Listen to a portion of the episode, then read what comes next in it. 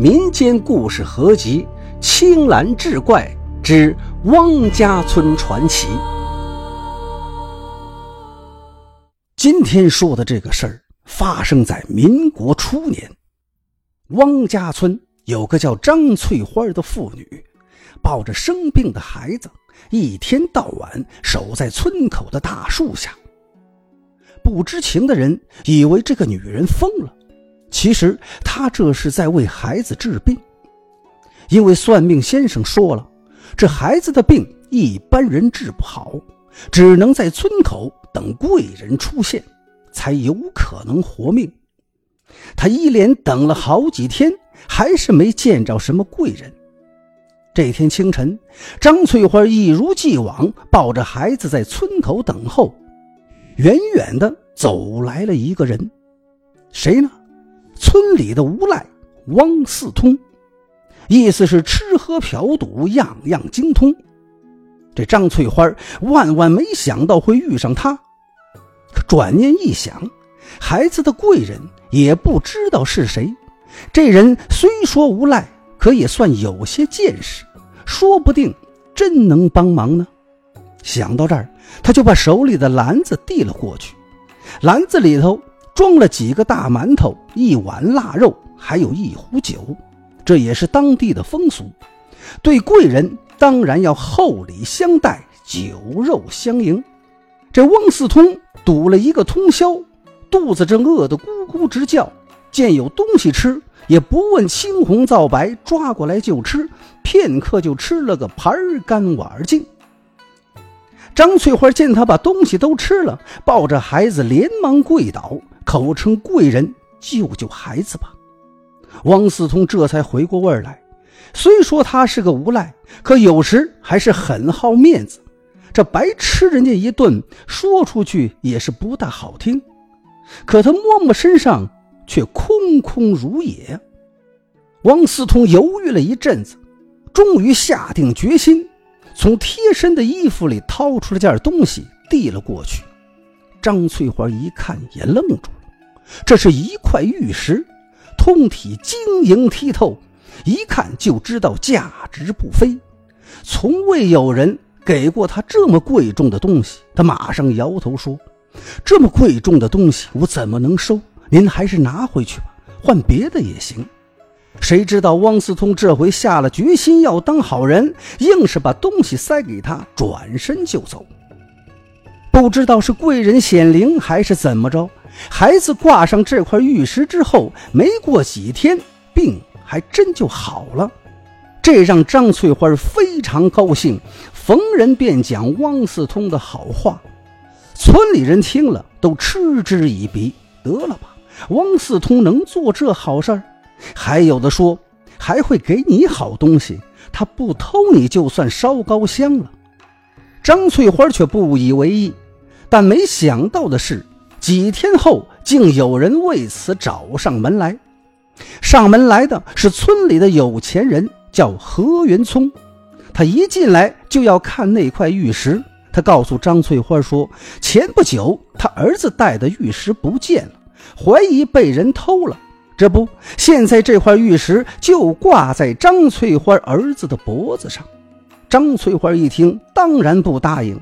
因为老人们讲，给孩子治病镇邪的物件必须来路正当，不然会对孩子不利。于是，在何云聪的带领下，他们几个人来到汪四通家，想要当面对质，问个究竟。一见汪四通，何云聪率先冲上前去质问他为何偷了玉石。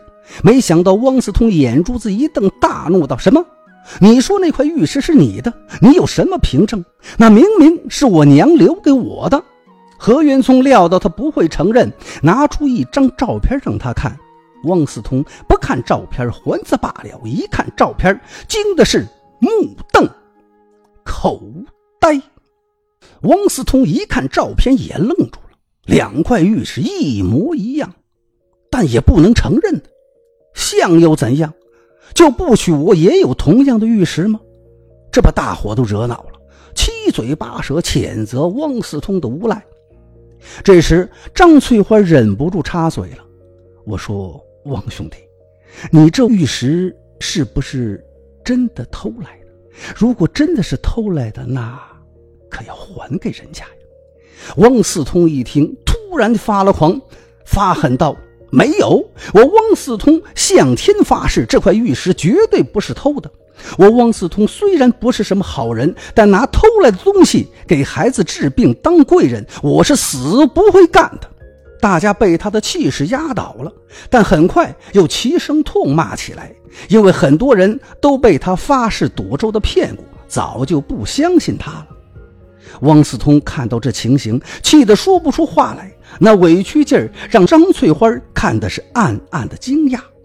过了一会儿，张翠花对何元聪说：“这样，何大爷，我相信他，这块玉石呢，也可能是您家的，但这并不就说明是汪四通偷的，兴许是他捡到的呢。”此话一出，大家都惊奇不已。你相信他，相信这个无赖？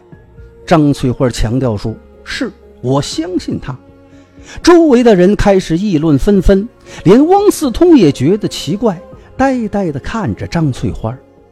何元聪冷笑着说：“我看呀，你是打算和这个小贼串谋，不想还我的玉石了吧？”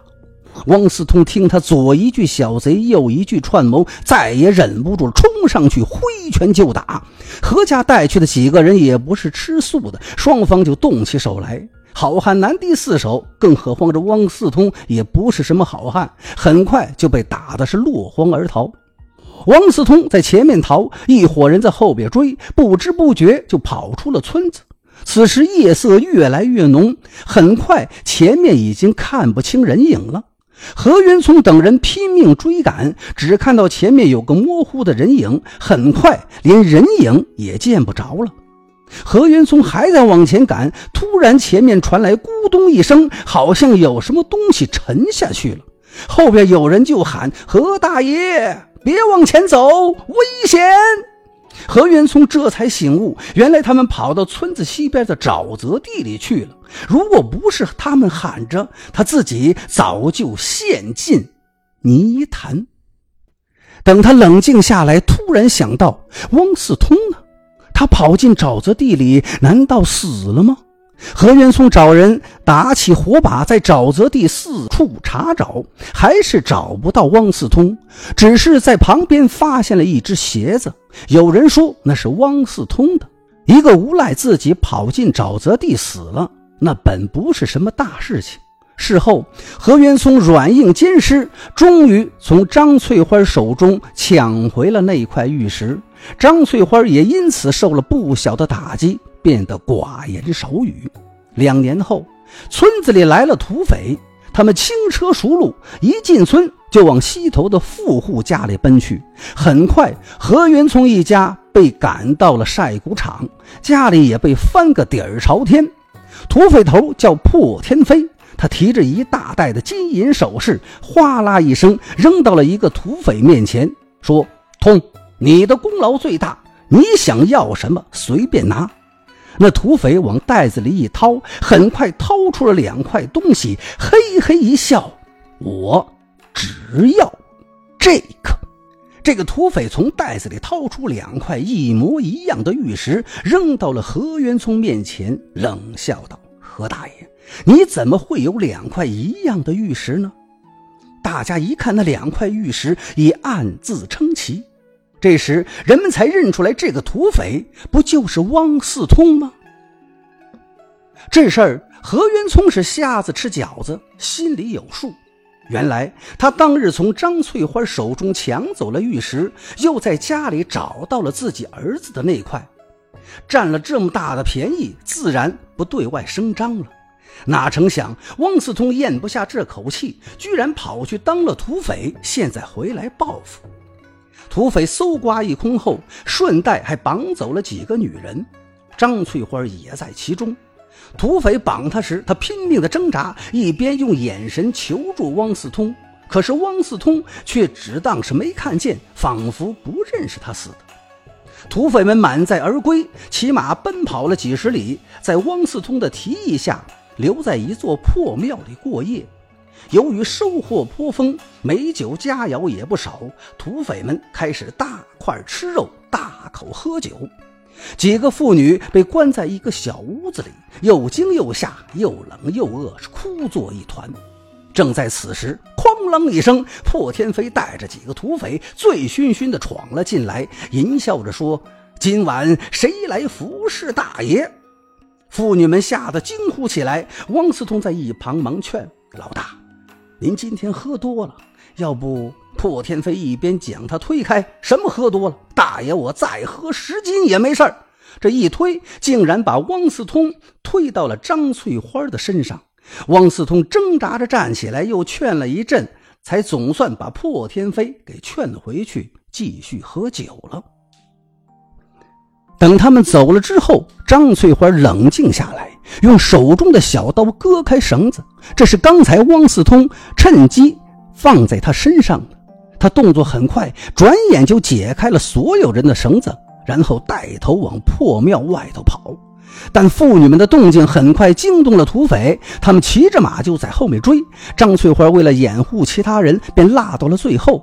破天飞骑着马率先追上来，一把抓住他，嘡嘡两个大嘴巴。我让你逃，我看你能你能逃到哪儿去？张翠花眼睛一闭，心说这回完了。就在此时，只听“砰”的一声，只见破天飞双目圆睁，胸口冒血，是轰然倒地。后面，汪思通手里的枪还在冒着烟。张翠花惊喜万分：“你为什么要救我？”汪思通来不及细说：“你先躲起来。”这时枪声大作，原来后边的土匪追赶，并且发现了他们，开始火并。几个时辰后，枪声停了，原来是县城公务所的警察赶到，将土匪全部拿获，妇女们也都获救。张翠花连忙向一位警察打听汪四通的状况，警察宽慰他说：“汪队长受了点伤，不过还好，没什么大碍。”看张翠花满脸惊讶的样子，他告诉张翠花：“汪四通现在是警察队的队长，这次他在破天飞身边卧底，正是要将这伙猖獗的土匪绳之以法。”这个消息很快传回了村里，大家都倍感惊奇。一个无赖居然成了警察队长，只有汪四通知道是张翠花的信任改变了自己。当年他侥幸逃出沼泽，对村里的人怀恨在心，整天琢磨着回来报复他们。然而，当他有一天潜回村里，居然看到张翠花提着祭品去祭拜自己。